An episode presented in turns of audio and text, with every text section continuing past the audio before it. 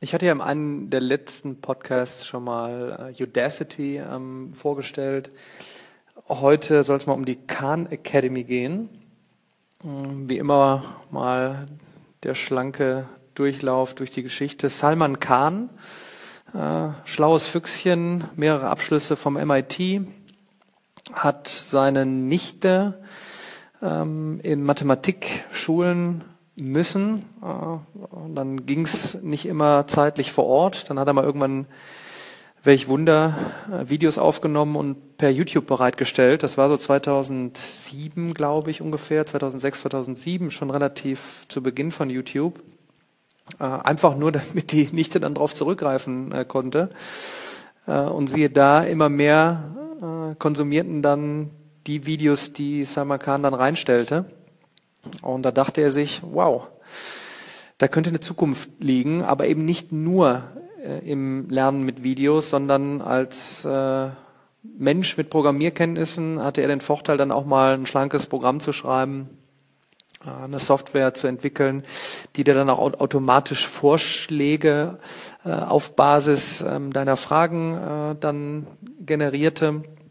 Naja, und äh, so stellte er sich natürlich auch irgendwann die Frage, werde ich jetzt weiter das machen, was ich mache, nämlich ähm, in einem Investment-Banking-Geschäft war er äh, tatsächlich äh, tätig und ist dann wirklich volles Risiko gegangen äh, und hat gesagt, die, dieses, was da gerade passiert mit, ähm, wir lernen nicht nur online, aber es ist halt eine Möglichkeit, online äh, Wissen zu konsumieren, es zu verbinden mit der Vor-Ort-Interaktion Software zu generieren, die alles vereinfacht. Ähm, ja, und so entschied er sich dann, äh, den Weg der Khan Academy zu gehen. Es ist ein nicht kommerzielles äh, Unternehmen. Es ist das im Moment, so sagt man, weltweite Klassenzimmer mit Zugriff auf Tausenden von Lehrfilmen, auf ähm, Materialien, auf unterstützendes Lernen äh, mit Hilfe von Software.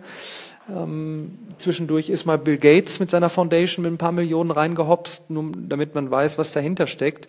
Und ich kann nur jedem äh, das Buch Die Khan Academy empfehlen. Ist zwar schon, ich glaube, zwei Jahre jetzt alt. Ähm, wenn ihr Lust habt, teilt's auch, empfehlt es anderen. Es, es, eigentlich ist es Pflichtlektüre für, ähm, für Lehrer, für Professoren, für alle im Bildungsbereich, für Eltern, für Schüler, für Studenten, eigentlich für jeden.